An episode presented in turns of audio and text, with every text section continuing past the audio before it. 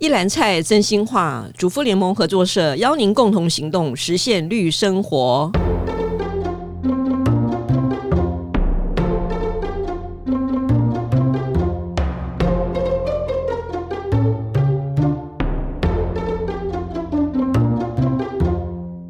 你好，我好，共好。我是合作瞭望台单元主持人林邦文。今天是五月二十二日，大家知道是什么日子吗？来公布答案，是世界生物多样日。谈到生物多样性，这个关注物种平衡发展、维持生态系统多样性的议题，其实呢，是一九九二年联合国地球高峰会之后才开始被大家注意到。经济发展、环境永续之间发生的矛盾，我们常听到因为气候变迁或人类经济发展。破坏了生物的栖地，造成很多物种灭绝，所以呢，就产生了这个物种平衡发展的议题。我们今天要讨论的不只是物种平衡，还要讨论一个很特别的展览。从去年七月开始，国立台湾科学教育馆设置了生物多样性常设展。今天很难得邀请主要策展人倪怡萱组长来到节目中，请他跟我们聊一聊生物多样性的话题。怡轩您好。各位听众，还有主持人邦文好。我知道你的专长是跨领域的啊策展哦，呃，好像大学念的是建筑，对不对？然后还是大学念的是景观，研究所念的是建筑，哇！然后又有念博班，去年念博班，对对对，博班念的是土木工程、电脑辅助工程。嗯嗯，那你可以跟我们介绍一下你在做这样的一个策展，大概是有呃多久的时间啊？还有啊，你的兴趣在哪一部分？嗯嗯。其实我大概在就是呃研究所毕业之后啊，我的第一个正式的工作是在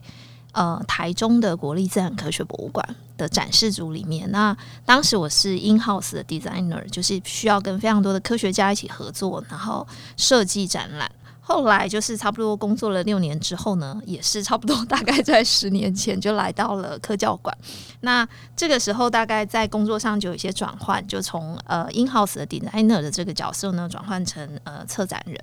那呃其实就是因为我的背景并不是特定的一个科学的领域的专长。那我在科博馆的时候也非常习惯，就是跟非常多的科学家合作，所以来到了科教馆。其实这个合作策展就更加的扩大。那我觉得就是当代的科学策展会有很多很有趣的事情，它可能是跟艺术家协作，它也有可能是跟非常多的社群团体，就像我们这次的展览中也有跟主妇联盟做合作一样。那我觉得一个当代的科学博物馆，它讲的故事呢，已经不再是传统教科书上面的知识，而是当代人关心的议题。同时，它可以呈现的是非常多元的呃观点和行动。那我觉得这个是在当代的科学博物馆策展非常有趣的地方。嗯，这个跨领域的策展是很重要的哈。比如说，像我个人呢、啊，就很喜欢逛美术馆。那但于至于科学馆的话，我小孩长大之后，我就不太想去，因为我脑袋里面就是刻板印象。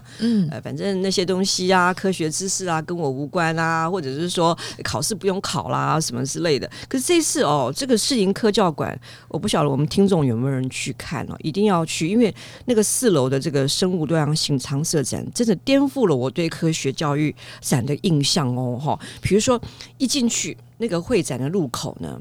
你听到的是那种夏季的那种啊虫鸣啊蛙叫什么之类，可是并没有虫，并没有蛙，是很多的机械、人工制造的这个声音哦。那这个跟我想象中不太一样。我说你一开始只会想到这样的一个设计？嗯嗯嗯。那呃，我刚刚有提到嘛，就是首先就是呃，当代科学博物馆的策展，它在谈的一个叙事跟协作，或者是怎么讲故事的方法，它其实是可以非常多元的。第二个事情就是说，那。呃，我们在有限的空间，然后跟呃场域的这个条件下面，我要怎么讲故事才能够感动人？这是一个蛮重要的切入点。那我觉得，呃，当代的艺术家，他们其实，呃，艺术家，我觉得相对来说是非常敏锐。那他们会反映一些他们的观察跟反思。那我们邀请的这位艺术家肖胜健老师呢，他非常的有趣，因为他本身是一个呃中学的教师，但是也是一个专业的。艺术创作者，我在几个地方看过他的作品，然后用不同的方式呈现。所以当时，呃，我觉得他的作品本身就是以夏夜这件作品来说呢，他的反思是非常适合作为我们这个展览开始讲故事的一个序曲。那肖老师他的这个作品特别的地方，就是大家可以去观察他使用的这些呃材料，比如说我们盖房子的这个墨斗。或是我们做食物的饼模，它转换成这个他儿时记忆中夏夜的声音。那我们这个生物多样性长设展的主题呢，叫做找家 （homing）。其实这个 homing 在英文里面的意思应该是一种回家的意思。所以我们想让大家去思考的是说，人类在当代，当我们意识到说我们并不是这个物种的主宰，而且甚至是我们其实对于这个世界上有多少物种，他们是怎么样跟我们产生一个平衡，其实是有非常多的不了解。那我们在这个找家的过程中，我们需要更认识他们，我们需要去想象什么东西正在这个家园中消失，什么东西是我们想要留住的。好，所以这件作品我觉得最有意思的地方就是，呃，我发现哦。呃，我们有很多的长辈，他来到这个场域的时候啊，你如果问他说：“诶，这是什么声音？”他跟你说：“哦，蟋蟀的声音啊，鸟叫的声音啊，青蛙的声音啊。”而且他甚至会以为这个声音来自于直接录自大自然，也就是说，他们并没有意识到这些声音是从那些机构发出来的。但是同样的，我如果对只有大概现在四五岁的孩子，我问他说：“这是什么声音？”他们是回答不出来的哦。那我就问他说：“那你晚上听到什么声音？”他说：“冷气的声音啊，车子的声音啊，电视的声音。”所以我觉得这件事情其实已经在呃验证一个艺术家他的一个反思，就是这些声音随着，因为他出生于高雄嘛，随着高雄的工业化，在他的记忆中消失。那今天的确也是这样。那我们把这个呃作品作为一个展览的入口，就是希望观众可以沉淀下来。重新去思考我们所想要的一个家园是一个什么样的景象，嗯，大概是这样。哎，谢谢怡轩的这个解释哈，跟说明。那我们现在来放一段啊、这个声音哦。那呃，各位听众，你听听看，这个声音是你觉得是什么样的声音呢？夏夜的什么样声音呢？好，那我们的那个答案呢，会放在我们那个啊、这个节目下面的这个留言区哦。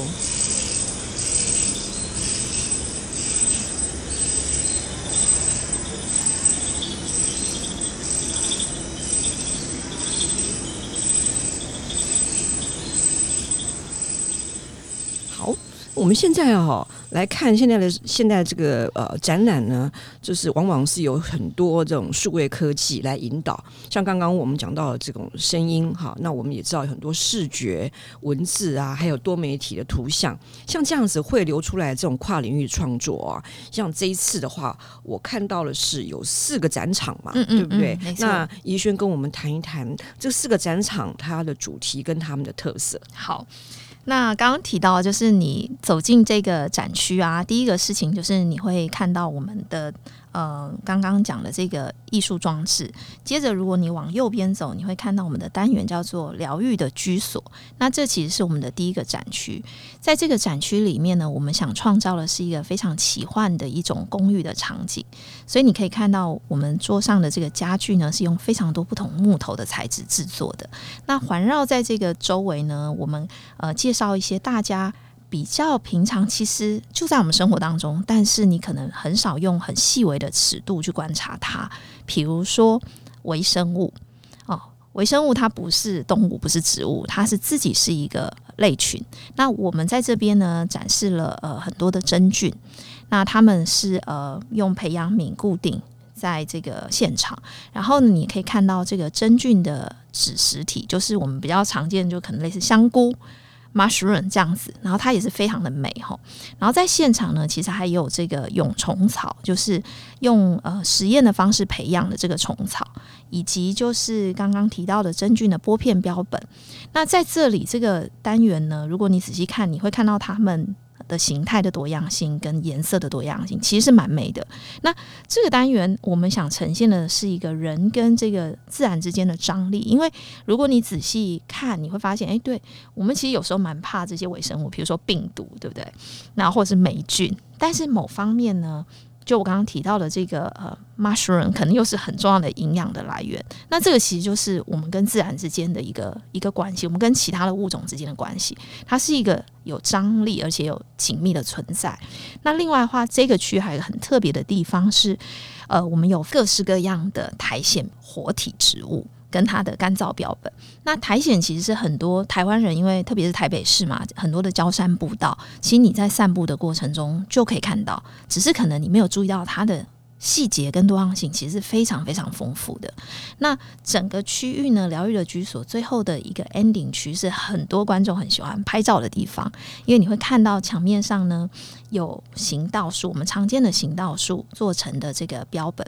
然后我们用这个 racing 就是树脂固定在那个呃展墙上。那另外呢，另一侧我们其实有展出，就是呃之前在北美馆的一件作品，叫做异托邦花园的植物。好，那这个单元作为这个第一区疗愈的居所的结尾呢，其实目的是让大家来思考一个问题，就是其实我们会发现，人是有一种本质，就是我们很喜欢这些自然物，我们喜欢做这些压花的标本，我们喜欢木头的这种素材，但是这个我们人的一种美学的抉择，它也。影响了我们的环境会长成什么样子？比如说，如果我们设计一个花园，不是只是为人而设计，是为了保存物种的多样性而设计，是为了创造野鸟的栖地而设计，是为了制造昆虫可以躲藏的空间。或是食物的来源而设计，那是完全不一样的观点。所以，人在这个呃家园中，其实扮演了一个非常重要的角色。这是第一区。好，那进入第二区呢？我们是用这个蓝星俱乐部，就是呃蓝色星球俱乐部。那在这里，呃，我们提供了非常大量的动物标本。那当然还有一些就是呃不一样的昆虫啊，都有哈，哺乳动物、鱼类等等。这个单元呃比较特别的地方就是我们是从非常多的角度来谈多样性，比如说生活史、生命史的多样性，或者是尺寸大小的多样性、颜色外观的多样性，或是我们怎么吃东西的方式不同、运动的方式不同等等这些。那所以其实呃。在这个单元里面，你会发现很多东西是打破我们的刻板印象。比如说，台湾人很喜欢吃的一种野菜叫山苏，那你可能认为山苏就是差不多十五公分，可是呢，我们在现场你会看到巨叶山苏哈是非常非常大的。那或者是说，呃，我们会觉得，诶，我们常常看到台湾猕猴是一种我们熟悉的灵长类，那我们大约知道它的大小，但我们在现场展出非常非常小，全世界最小的。灵长类是一种侏儒龙吼，那它大概跟一只呃昆虫大型的竹节虫是差不多大的。那这些打破你的刻板印象，或者是你知不知道台湾其实有非常非常高的树叫台湾杉，那它可以到七十公尺这么高。这些呃透过真实的物件来帮助观众理解，我们其实对于我们刚刚讲我们的家园的这些家人们，其实还有非常多值得认识的地方。那再走进下一个展区呢，我们叫做共享一场盛宴。这个区域呢，我们就会谈到就是粮食这个议题。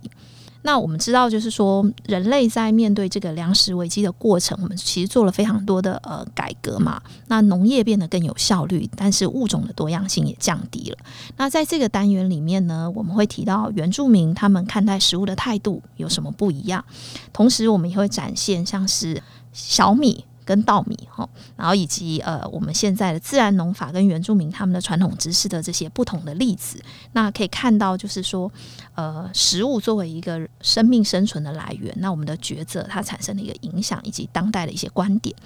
那最后一个单元呢，其实是呃，建造家园的风景。这个单元就是我们邀请了非常多的团体。包含就是呃私人的机构，也包含我们的社群媒体，就是我们的主妇联盟也在内哦。那其实是要让大家知道说，不论是从个人或者是从团体，其实只有每个人都可以。呃，借由他的力量来贡献跟改变，去改变这个家园的风貌。那整个展览的最后呢，你会看到，就是我们用一幅想象画搭配昆虫的标本。那这幅想象画里面，你会看到人跟呃这些自然，不管是植物、动物，它们和谐共存的一种可能性。那在这个昆虫标本箱呢，如果你仔细看，你会发现，哎，这个昆虫的多样性，它其实跟栖地本身是不是提供了丰富的植物、食物的来源、休息气的空间，其实是非常相关的。所以我们可以去反思一件事情是，我们所想要的一个家园是什么样子？就像开头所提到的，那。你想要的家园是什么样子？其实就跟这个家园它是一个什么样的地景，它有什么样的栖地，它提供了什么样的食物，它为谁而建造，其实是息息相关。那这个大概就是我们的呃展览的一个大致的架构跟内容。呃，各位听众，呃，如果你还没有去看这个展的话，听到怡轩的介绍，是不是很想去看看呢？好，因为它这个展览呢是打开五官哦，它有有声音，也有一些可以视觉上面的一个一个观看的，是一个很不错的、很特殊的一个啊，就是展览的一个经验。那我们的节目是可以呃重复听的，所以你也可以把我们的节目啊就这样子戴着耳机听听听 怡轩的解释，然后都到每一个区去逛一逛。因为我自己在看展。展的时候，我比较习惯，就是说我第一次看的时候，我先很快的嗯走了四个区嗯，然后我在某个地方，我觉得哎。诶特别让我有感觉，我觉得这个、嗯、这个是观看，不管是画展或者是任何展览，嗯嗯，我自己觉得说你要跟我的生命经验扣在一起，我有感动了，然后我就会多停留，嗯、多看一眼，然后有时候会看两次、看三次这样子。所以我觉得大家去看展的时候也可以放轻松了。然后我这边要提醒，我如果有爸爸妈妈带小朋友去的时候，千万不要说：“哎，你觉得他有没有叫啊？是是你会不会啊？考你啊？”那我觉得小朋友就会有阴影，对不对？对对对，没错。嗯，那。这个筹备哈，这个展览我们刚刚听到，其实它是结合很多不同的团体，跟不管是专家、艺术家，好，那在这个筹备当中，其实就是一个呃协力合作嘛，这种 team building 啊，开始啊，然后怎么去跟他们联系啊。这过程当中，让你最难忘的事情是什么？哦，我觉得其实故事非常多。诶，就是如果大家，我我非常鼓励，就是大家像主持人说的一样，因为呃，我觉得长设展最有趣的地方，就是它其实目的就是让你可以反复回去，因为呃，里面有非常多的内容。那我觉得在过程中，其实我们得到蛮多人的帮忙。然后几乎我们每一个合作对象其实都蛮用心在跟我们沟通的。那我可以举一个例子，比如说今年因为是国际小米年嘛，我举个小米的例子好了。在这个展区里面呢，有一个单元是介绍一位小米妈妈巴翁。那我们第一次去拜访他，或者是接触他们的，呃，其实是从一个教育型的计划开始，因为我们有一个研究计划叫做“发酵的科学”。那我们里面想要谈一些原住民他们怎么运用发酵的知识，然后或者是他们怎么实践。那这个过程中，因为我们知道小米其实是一个拿来发酵很重要的一个原料嘛，但这个过程中呢，我们就认识了这个田埔部落，然后。呃，知道了，就是小米妈妈她在做小米富裕的这件事情。那我们觉得这是一个非常有意思的故事。同时，过程中我们也理解到说，哦，她使用的这个富裕方法其实非常的科学。那同时，他本来就是在这个要富裕小米的过程呢，他也得到了一些呃，不管是人类学家或是科学家的一些协助。所以我我发现就是说，这是一个非常好的一个案例，就是他看见了一种当代就是不同的知识对话。跟呃去除这种刻板印象的一种可能性，所以就开始跟他谈说，哎，有没有可能啊？就是你在田里，因为他很有意思，就是他把他的田分成很多不同的小方格，然后种植不同种类的小米，同时透过栽种的过程，他跟老人家的对话，去把一些语汇还有仪式。还有呃知识找回来的一个过程，但是我们要怎么让他理解？就是我们想要怎么呈现，这其实是一个蛮复杂的沟通过程。那你就会发现，你必须反复的进入到田野里面，然后甚至我们带着显微镜到山上，就是他的部落，然后让他看到说，如果我在实物显微镜下去观察你说的这些小米，它上面的细毛，或者是它的样子会有多不一样，或者是当我们知道说，哦。呃，这个小米脱壳以后啊，它其实里面很不一样，因为它是用小米色票来形容它的这个小米。我们觉得哇，这实在太有趣了，我们应该就是要把这个色票在展场中呈现。所以这个里面就有非常多的这个采集、拍照、沟通，然后展示手法的过程。那因为泰雅语里面呢，事实上它对每个阶段的小米哦，都像科学家一样。是有语言去形容那个阶段，那这个原因是他说是因为诶、他们需要要呃互相帮助，因为他们的人是很少，所以他们在沟通的时候说，诶、你的小米长到什么阶段？那他们就会大约知道说，哦，那个阶段是要进行什么事情，比如说要间拔呢，还是要浇灌呢，还是要采收？我们就说，诶、那有没有可能你在种的时候，你就不同阶段帮我们采集下来，然后我们教他怎么做标本？所以呢，他刚好每个礼拜要来正大上课嘛，他就把他不同阶段的小米，就是十几个阶段的小米，就帮我们采集下来。所以在这个过程中，我觉得他就是一个彼此之间互相合作，才有办法完成这样的展览。那包含比如说，我们邀请他进录音室，呃，摄影棚，对，对，然后讲他自己的故事，这对他来讲是一个全新的经验。嗯嗯嗯。那同样的。我们跟另外一个团队，就是台大农艺所的老师林彦勇老师，他们帮我们从农艺学家的角度去种小米。那是用台大最高级的实验室，就是全部都是温度有温湿度控制，然后所有的呃这些不同品系的小米是在同一个温室中长出来。所以如果你在现场，你会看到诶两柜不一样呈现的小米，它其实就展现了科学家跟原住民他们怎么样去进行一个。呃，研究的一个病程的一个状态，那我觉得这个其实是一个非常有意思的事情，就是说我们能够在一个当代的科学博物馆里面去呈现一个非常多元的角度，大概是这样。其实刚好这段哈也是我最喜欢看的一个区域啦，因为对我来讲。我自己得到感动，就是说原住民那种原生性的知识，他们的知识是真的值得我们去学习跟尊敬的。嗯、那时候我在现场的时候，看到一罐一罐的那些啊，就是酵素、酵素，嗯，还有就是不同时段的那个小米的时候，那个部分就是看起来就是一个陈列，但是呢，就是你们这个团队很用心，因为录了很多段的故事，嗯，还有就是你刚刚讲的，他们就是用像我们人这么大的一个一个投影的装置，你好像就看到。他就在你面前跟你讲他的故事，所以，我我觉得这种互动经验哦是一件很棒的事情。嗯嗯，然后，我我想有没有这种什么研究报告告诉我们，就成年人好像不喜欢哦去逛这个科学馆，对不对？可是你要不要帮我们打开我们的眼界啊？就是说，呃，如果有机会哦，就是说出国啊什么的，你会推荐呃我们去看哪些的呃科学馆呢？我觉得其实这个就是成年人不逛科学馆是个全球现象，就是我的很多就是博物馆的同业，就是科学博物馆的同业，他们都会告诉我说，诶，对，他们的研究也是这样。那这个原因其实也跟刚刚主持人提到的那个大家刻板印象有关系，因为。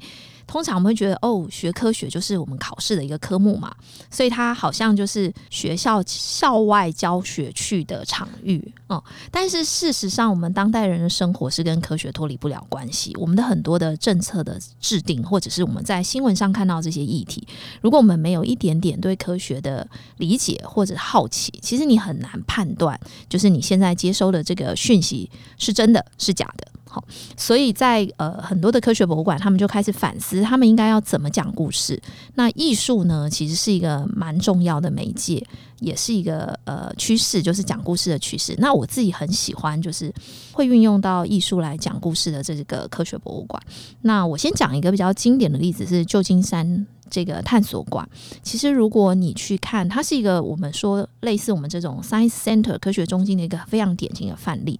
你可以去研究一下。其实他们从创馆的时候，他们就意识到 art 是一个很重要的媒介，一个媒介，对，它可以帮助你去。认知跟感受，所以其实有时候就是我们为什么很喜欢读绘本，就是它其实是透过感动我们，然后引发你想要探索一件事情的动机。那我们再回头看科学家，其实他们也是因为对于这个世界的好奇，艺术家也是。好，那另外我觉得我自己很喜欢的一个是巴黎的自然史博物馆。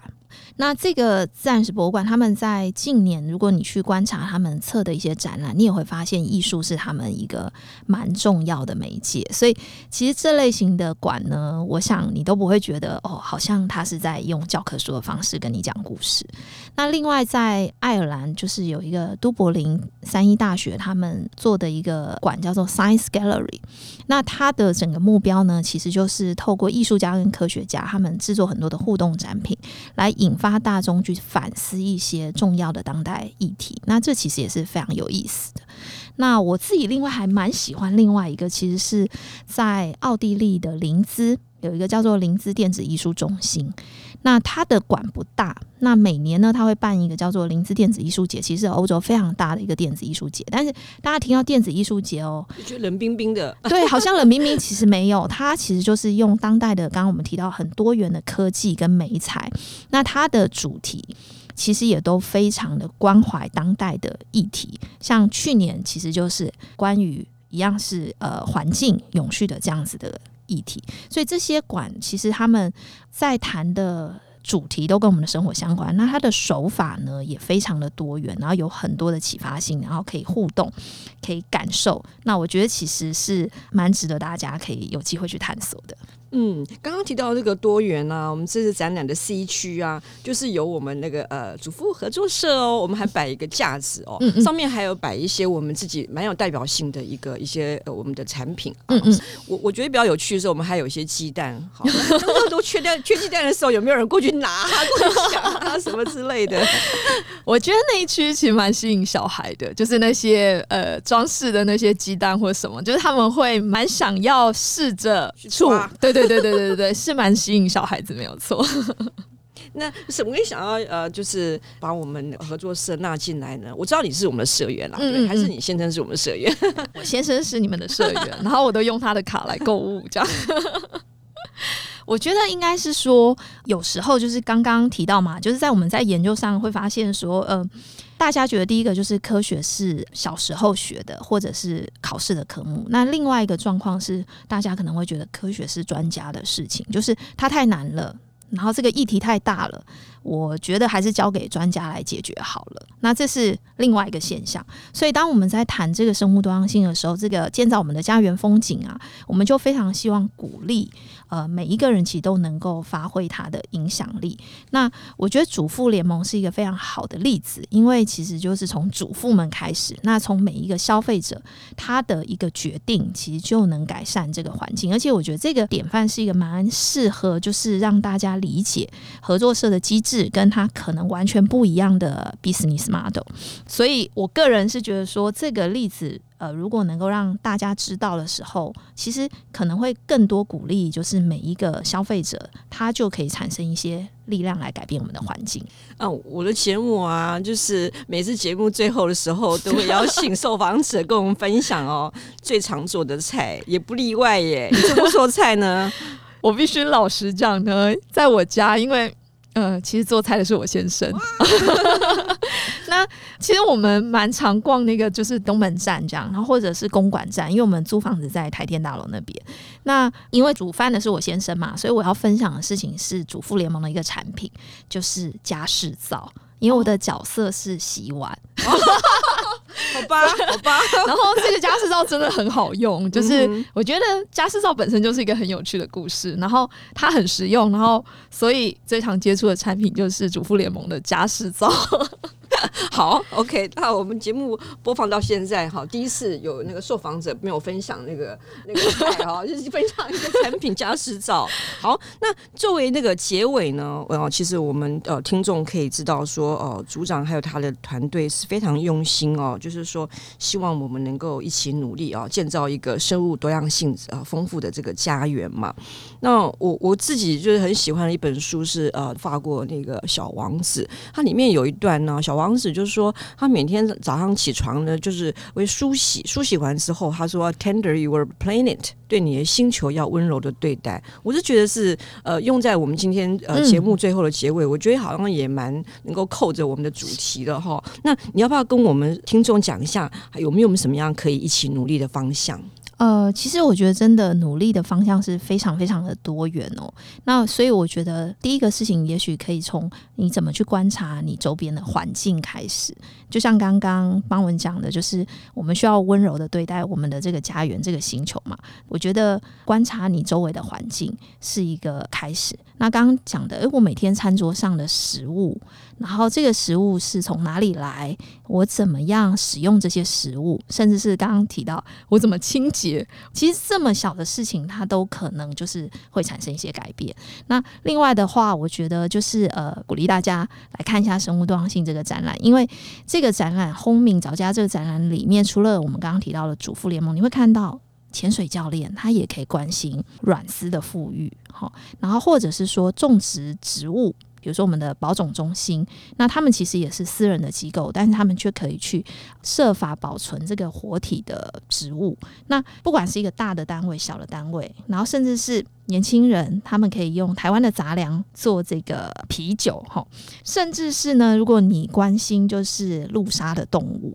你都可以很简单用你的 APP 就可以记录说，诶，在哪些位置其实对于这个野生动物它是有危险的，那它会促进改变。比如说政府他们可能就会意识到说，有了这些数据，它可以去建造动物的通道。所以其实这些实践它是非常非常多元的，在我们的生活的每一个层面。我们如果能够更细微的去观察、去感知这些事情，那。可以从别人的经验中获取一些呃行动的可能性，我觉得这应该就是一个蛮好的开始。哇，好棒哦！谢谢怡萱哈。那我们听众听了怡萱今天这么精彩的分享之后，请大家呃持续关注哦，位于士林的哦哈，不是台中哦，国立台湾科学教育馆，他们随时都会有一些很不错的展览，包含今年暑假还有今年十一月，我就卖个关子，大家自己去关注他们这个官方的网站。谢谢，